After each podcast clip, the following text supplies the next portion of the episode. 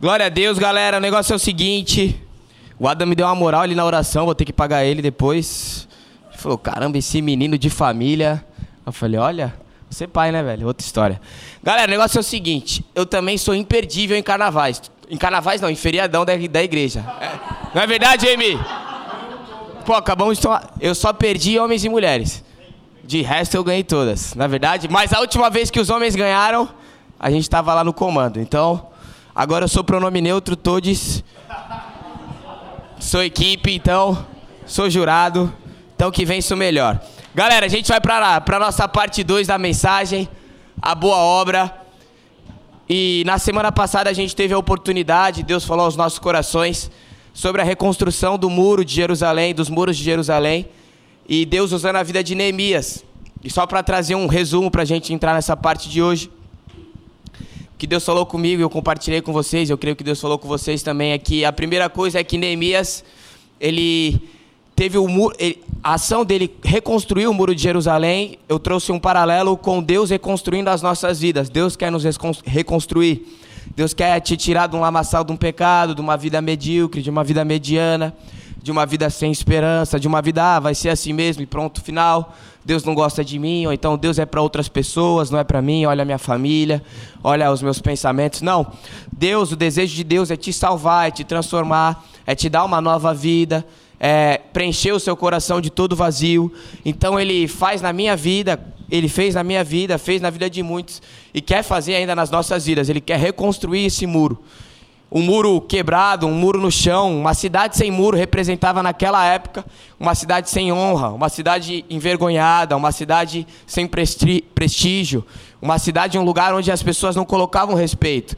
E aí quando a gente pensa que aquela cidade representava o povo de Deus, uma cidade escolhida pelo Senhor, nada mais, nada menos, eles estavam falando: olha, Deus não está com nada, olha a cidade do povo de Deus, olha o que aconteceu com eles, aquelas pessoas que se diziam tementes ao Senhor, aquelas pessoas que se diziam servas daquele Deus. Mas a gente também sabe que tudo aquilo aconteceu por conta do pecado daquele povo. Neemias, ele era um homem que ele era um copeiro, ele trabalhava na casa de um rei exilado em uma outra cidade. Tudo isso porque o povo de Deus decidiu pecar contra o Senhor. E aí a palavra de Deus fala que quando o povo peca, escolhe outros deuses, é, vai por outros caminhos, o Senhor os espalharia na terra. Então, aquilo ali é consequência de um pecado do povo de Deus. E nós vivemos uma vida distante de Deus, consequência dos nossos pecados. Mas a palavra de Deus fala que Deus nos amou ainda quando nós éramos pecadores. Então Ele quer pegar aquela nossa cidade, a nossa vida, que é uma vida é, envergonhada, que é uma vida medíocre, que é uma vida sem vergonha, e Ele quer colocar um muro. E esse muro representa a presença de Deus. Esse muro representa Jesus em nós. Amém? Segunda coisa que Deus colocou no meu coração, e eu compartilhei com vocês semana passada, foi falando sobre a atitude de Neemias. Muitas vezes nós somos egoístas. A gente só quer viver o nosso, só quer olhar para nós, só quer fazer a nossa correria. E quando Neemias ele olhou e falou assim: "Pô, beleza, a cidade está destruída", mas ele podia pensar de uma maneira diferente. Ele podia falar assim: "Tá, mas a cidade está lá, eu creio em Deus, eu estou aqui na casa, eu tô tendo a minha comida, tenho a minha moradia e está tudo certo". Mas Neemias ele pensou diferente. Ele falou assim: "Cara, aquela cidade é, é cidade do Senhor. Ela tá, ela tá em ruínas, ela tá envergonhada eu vou lá, eu vou lá reconstruir os muros. E aí ele tem toda uma estratégia, ele ora, jejua ao Senhor, ele busca ao Senhor, o Senhor dá vitória na vida dele. Mas o que Deus falou no meu coração acerca dessa passagem, desse tema, é que, meu, nós precisamos nos importar com aquilo que Deus se importa. A gente precisa amar como Deus ama, a gente precisa agir como Deus age, a gente precisa falar, Deus, o que o Senhor quer de mim? Eu quero fazer a tua vontade, não apenas viver para nós. Amém? E quando nós fazemos isso, quando nós buscamos a vontade de Deus, quando nós buscamos é, falar assim, Deus, o que o Senhor quer de mim, para onde o Senhor quer que eu vá, o que, que o Senhor quer que eu faça, qual é a caminhada que o Senhor quer que eu tenha, quando nós praticamos isso, mesmo que isso vá contra aquilo que nós estamos pensando naquele momento. Por exemplo, meu sonho era ser jogador de futebol. Eu falava, Deus, eu quero ser jogador de futebol. Aí Deus não me colocou lá ainda. Eu falo para Dandara, 26 anos ainda dá, não dá? Fazer uma peneira no peixe. Eu tô melhor que os caras do Santos. Não tô, Jojo? Pô, na Baixada Santista não tem igual, ô Jambi. Vou lá na vila fazer uma peneira. Mas eu falava assim, não, eu quero ser jogador. Mas aquilo que Deus tinha para mim era outra situação. Mas era contra aquilo que eu queria naquele momento. Eu falava, não, Deus, eu quero ser jogador. Estou dando um exemplo, eu quero ser jogador, quero ser jogador. Não, mas Deus, ele me levou por outro caminho. Hoje eu pensava, meditava antes de ministrar, eu falei assim, cara, a profissão que eu tô, eu faço aquilo que Deus mandou eu fazer. No ministério que eu tô, eu faço aquilo que Deus mandou eu fazer, aquilo que Deus me colocou, aonde Deus me colocou. E quando nós temos esse sentimento, por mais que no início vá contra a nossa vontade, o Nicolas Abelha queria ser modelo. Olhei para a latinha dele, falei: "Modelo não dá, Abelha". Falei: "Nem Jesus, brincadeira, Jesus conseguia, mas eu falava: "Só o Senhor mesmo, Senhor". Deus ele vai levar ele para outro lugar, tá fazendo faculdade de engenharia. Tô dando um exemplo, tô brincando. Mas é onde Deus quer levar a vida dele, é onde Deus quer te levar. Por mais que seja contrário à tua vontade no primeiro momento, por mais que você busque a vontade de Deus acima, quando você começa a andar nessa caminhada, quando você começa a falar, não, Deus, eu vou mergulhar, eu vou me entregar, você vai ver que a sua vida não tem mais vazio. Você vai ver que você está indo pelo caminho certo, vai ter, vai ter um momento de satisfação. Você vai deitar sua, sua cabeça no travesseiro e vai falar: caramba, eu posso estar passando por dificuldades, problemas, lutas, mas eu sei que é aqui que Deus quer de mim, eu sei que é isso que Deus quer de mim.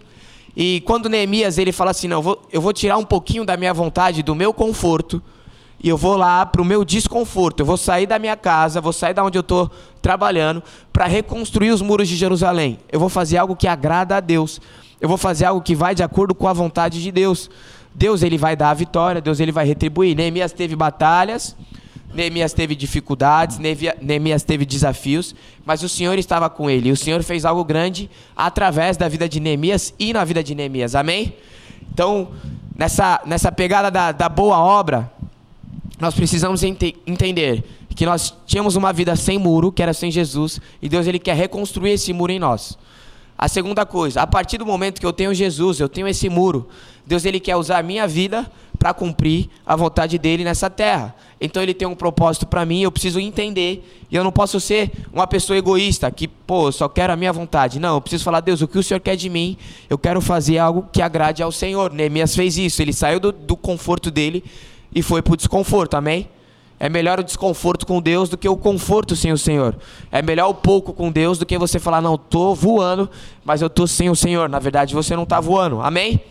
E a terceira coisa que Deus ministrou no meu coração, e eu falei com vocês na semana passada, era sobre Neemias ser perseverante no meio da batalha, no meio do processo que ele tinha, ele, ele lançou toda uma estratégia, mas a partir do momento que ele teve aquela ideia, pessoas se levantaram, pessoas falaram assim: não, Neemias, você, vai, você acha que você vai reconstruir esse muro de Jerusalém? Você acha que você vai reconstruir essa cidade? As pessoas começaram a esnobar de Neemias, começaram a, a traçar planos para impedir com que aquele projeto de Deus fosse cumprido naquele momento. Mas Neemias ele não se distraiu, amém? E eu creio que Deus tem algo grande, uma boa obra para mim e para você. Mas ele fala assim: não se distraia, não se desvie, não perca o foco. A palavra de Deus fala que aquele que perseverar até o fim será salvo. Amém?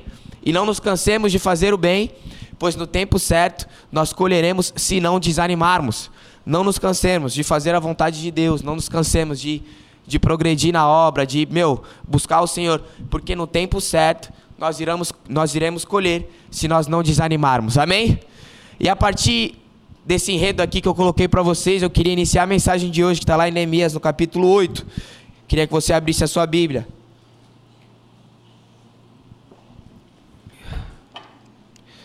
Neemias ele completa esse bom projeto, essa boa obra que Deus usou a vida dele para fazer naquele povo, mas aquilo não era o fim. Na verdade, aquilo era apenas o começo. Neemias capítulo 8. A gente vai ler do versículo 1 ao versículo 12. E esse é o desejo de Deus para as nossas vidas. Quem abrir primeiro ganha 100 pontos, Ada? No... Amém, galera? Neemias capítulo 8, a gente vai ler do versículo 1 adiante. A palavra de Deus fala assim: Quando chegou o sétimo mês e os israelitas tinham se instalado em suas cidades, Todo o povo juntou-se como se fosse um só homem na praça, em frente do porto das águas. Pediram ao escriba Esdras que trouxesse o livro da lei de Moisés, que o Senhor dera a Israel. Assim, no primeiro dia do sétimo mês, o sacerdote Esdras trouxe a lei diante da assembleia, que era constituída de homens e mulheres e de todos os que podiam entender. Ele a leu em alta voz desde o raiar da manhã até o meio-dia, de frente para a praça, em frente da porta das águas, na presença dos homens, mulheres e de outros que podiam entender. E todo o povo ouvia com atenção a leitura do livro da lei. O escriba Esdras estava numa plataforma elevada, de madeira, construída para a ocasião. Ao seu lado, à direita, estavam Matitias, Sema, Anaías, Urias, Iquias e Maceias. E à esquerda estavam Pedaias, Misael, Maiquias, Azum, An, An, Zacarias e Mesulão. An, An, psh, entendeu? Esdras abriu o livro diante de todo o povo e este podia vê-lo pois ele estava no lugar mais alto. E quando abriu o livro, o povo todo se levantou. Esdras louvou o Senhor, o grande Deus, e todo o povo ergueu as mãos e respondeu: Amém, Amém. Então eles adoraram o Senhor, prostrados com o rosto em terra. Os levitas, Jesus, pá, beleza, instruíram o povo na lei e todos permaneceram ali. Leram o livro da lei de Deus, de, de Deus interpretando, explicando, a fim de que o povo. Vocês estão dando risada? Estou com língua presa interpretando-o e explicando-o, a fim de que o povo entendesse o que estava sendo lia, lido. Então Neemias, o governador Esdras, o sacerdote o escriba, e os levitas que estavam instruindo o povo disseram a todas: Este dia é consagrado ao Senhor, o nosso Deus. Nada de tristeza e de choro, pois todo o povo estava chorando enquanto ouvia as palavras da lei. E Neemias acrescentou: Podem sair, comam e bebam do melhor que tiverem Repartam com os que nada têm preparado. Este dia é consagrado ao nosso Senhor. Não se, não se entristeçam, porque a alegria do Senhor os fortalecerá. Os levitas tranquilizaram todo o povo, dizendo: Acalme-se, porque este é um dia santo. Não fiquem tristes. Então todo o povo saiu para comer, beber, repartir com os que nada tinham preparado e para celebrar com grande alegria, pois agora compreendiam as palavras que lhe foram explicadas. Aqui Neemias já tinha reconstruído o muro, já tinha determinado as pessoas que teriam cada função naquela cidade. E aí ele fala assim: vamos agora ler esse livro, o livro que Deus deu para o povo de Deus através da vida de Moisés. E aí, quando aquele, aquele escriba começa a ler, aquele povo começa a escutar a palavra que estava sendo ministrada ali, eles começam a falar: Meu Deus, o que, que a gente estava fazendo até esse dia? Um pouquinho antes, dessa obra ser construída aqui nos capítulos anteriores de Neemias, tem uma passagem que Neemias faz uma viagem, quando ele volta, ele tem que exortar o povo, porque eles fazem algumas coisas que não agradam a Deus. Eles emprestam, cobram alguns juros do povo, do próprio povo de Deus, e isso vai contra a palavra de Deus. Isso vai contra a lei de Moisés, que era deixada para aquele povo. E aí quando Neemias, quando aquele povo ele escuta daquela palavra de Deus, eles começam a chorar, como se estivessem dizendo: "Meu Deus, o que, que a gente estava fazendo da nossa vida, que a gente estava fazendo tudo ao contrário do que esse livro estava falando. Mas Neemias, os levitas, começam a tranquilizar e falam assim: não, vamos comer, vamos beber, porque inicia um novo tempo, porque inicia uma nova fase. Agora nós iremos consagrar as nossas vidas a Deus e a nossa vida, este lugar é do Senhor, nós vamos obedecer ao Senhor. Amém?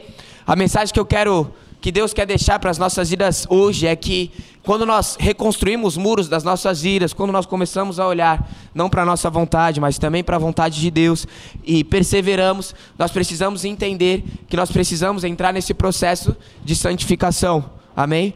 De exclusividade para Deus. O que Deus tem colocado no meu coração é um texto lá em Josué, no capítulo 3, que fala: Santifiquem-se hoje e o Senhor fará maravilhas entre vocês amanhã. Santifiquem-se hoje e amanhã o Senhor, e amanhã o Senhor fará maravilhas entre vocês. A, a questão de Deus fazer coisas maiores nas nossas vidas, coisas que a gente nem imagina, promessas que a gente lê na Bíblia e fala, meu Deus, experiências da, das outras pessoas, está em nós nos santificar, santificarmos, está em nós colocarmos a nossa vida diante de Deus, como aquele povo leu aquele livro e falou assim: Não, cara, eu me arrependo, eu me arrependo dos meus maus caminhos. Eu começo a chorar, eu falo: Meu Deus, o que, que eu estava fazendo da minha vida? Eu olho para aquilo que eu estava fazendo de errado, eu me encontro com Deus, e quando nós nos encontramos com Deus, Deus ele fala conosco, e ele, ele fala aquilo que nós precisamos mudar. Ele nos ama, ele nos abraça, ele fala assim: Filho, eu te perdoo. Conhecereis a verdade, a verdade vos libertará. Se você conhece a Jesus, Jesus ele te liberta de todo o pecado, de toda a maldição, de todo o vazio que você tem na sua alma, mas ele espera algo em troca de você. Ele fala assim: agora, se você quer viver coisas maiores comigo, é necessário santificação. Amém? Santificação significa ser exclusivo para Deus. Palavra de Deus fala: Não vos conformeis com esse mundo, mas transformai-vos pela renovação da vossa mente. Ou seja, é uma metanoia. Você tinha um jeito de andar antes do Senhor reconstruir o seu muro, antes do Senhor reconstruir a sua vida. Agora você passa a ter outro jeito de andar. Você falava de um jeito antes de Jesus entrar em você. Agora você fala de outro jeito. Amém? Você andava de um jeito antes de Jesus te encontrar. Você se vestia de um jeito antes de Jesus te encontrar. Agora você se veste de outro, porque Jesus te encontrou. Amém? Não é religiosidade, é o próprio Deus falando com você. É o próprio Deus se relacionando com você. Você se relacionando com Deus e Deus trabalhando na sua vida. Amém? Abre a Bíblia de vocês, lá em Efésios, no capítulo 4. Vocês estão comigo ou vocês estão com sono aí? Escutei uns, tô com sono aí, tem a galera que tá. Dá uns tapa na cara, velho. Na sua mesmo. Tia, faz quanto tempo que tu não bate na minha esposa? Dá-lhe um chega nela aí, meu. Tá desobediente em casa. Efésios capítulo 4. A gente vai ler um texto grande também, galera.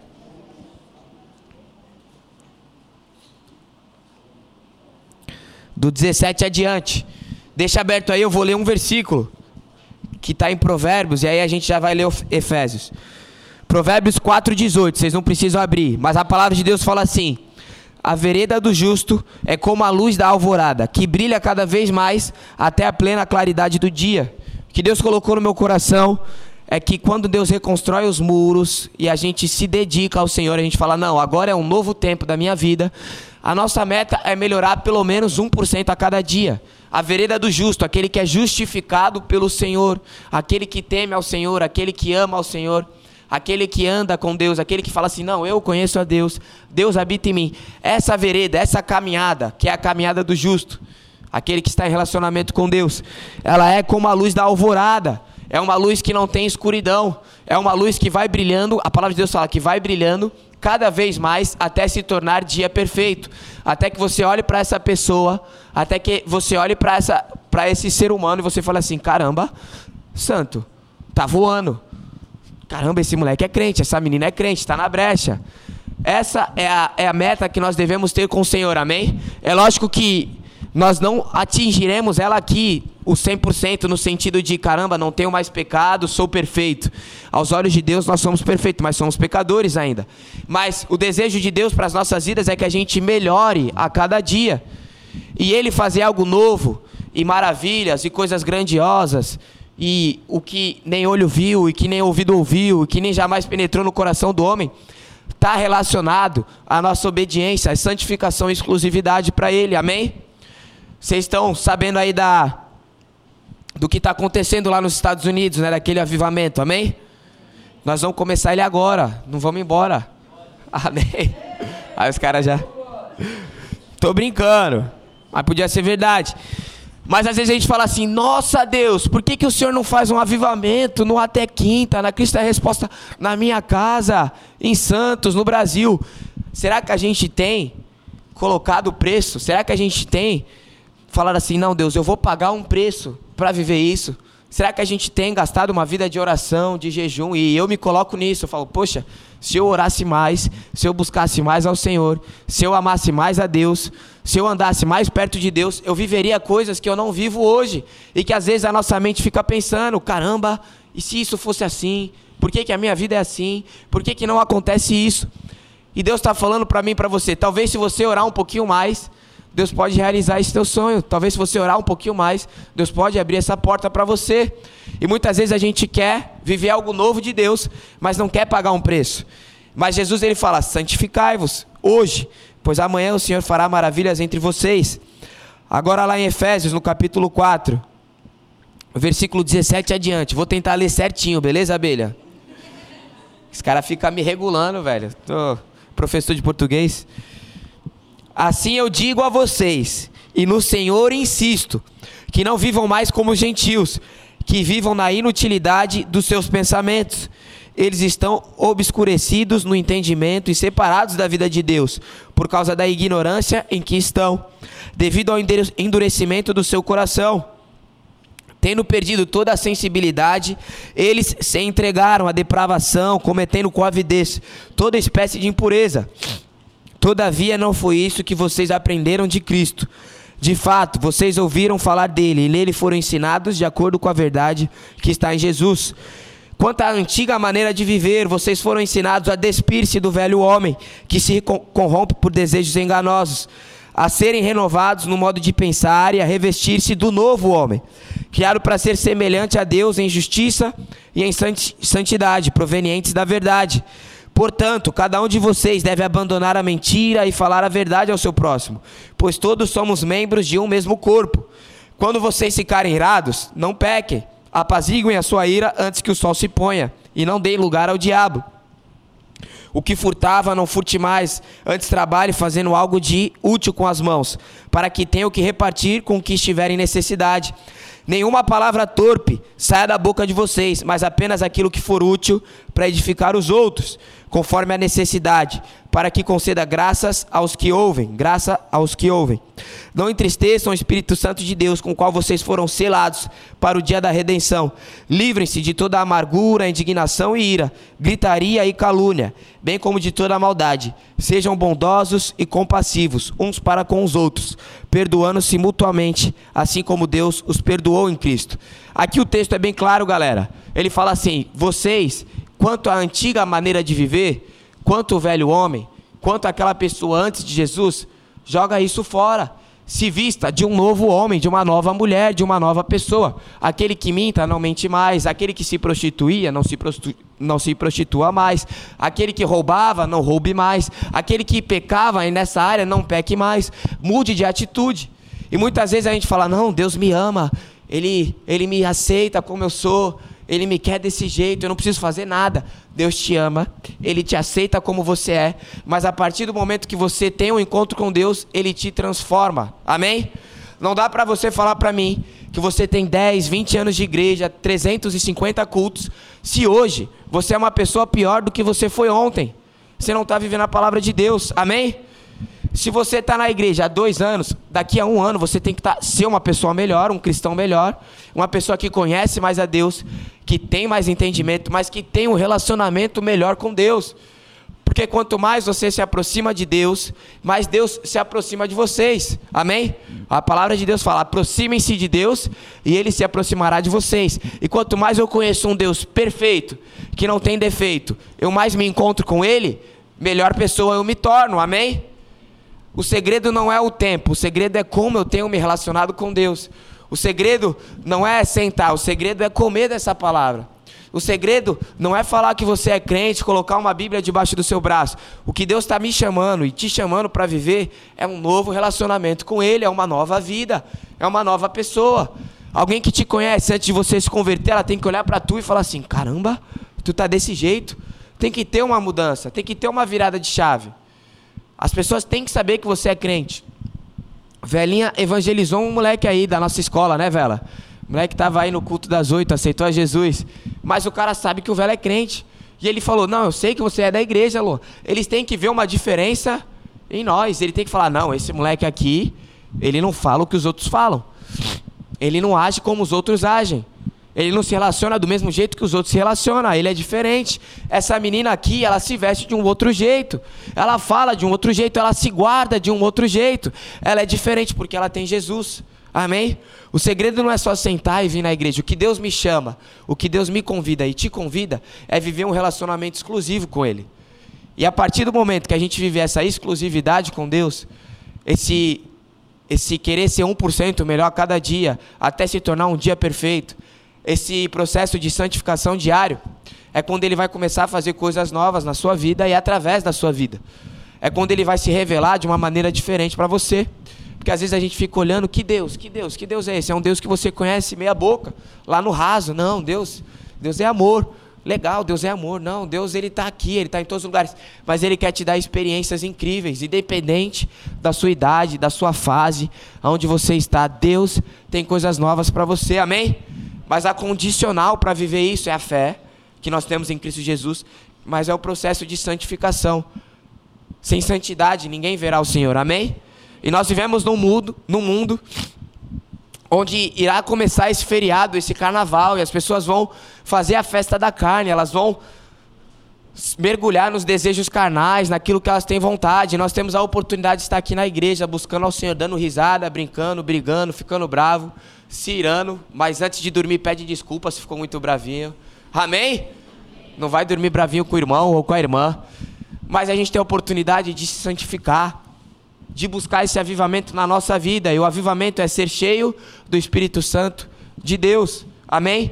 Porque vai chegar a quarta-feira, que é o feriado acabou, e aquela galera vai ter um vazio na alma, um vazio na mente, falar assim: "Meu Deus, já passou, já acabou. E agora? Vou esperar o próximo feriado, a próxima viagem, o próximo rolê?" Quando na verdade a gente tem Jesus, a gente fala assim: Poxa, e amanhã, Deus? Amanhã eu consagro meu dia ao Senhor e o Senhor tem coisas novas para mim e estamos juntos, nós vamos enfrentar a batalha. Mas é isso, amém? Você recebe essa palavra? Galera, santificação. A boa obra de Deus é uma obra perfeita, muito além do que você possa pedir, pensar ou imaginar. Mas exclusividade para Ele, amém? Se Deus falou contigo, fica de pé no seu lugar em nome de Jesus.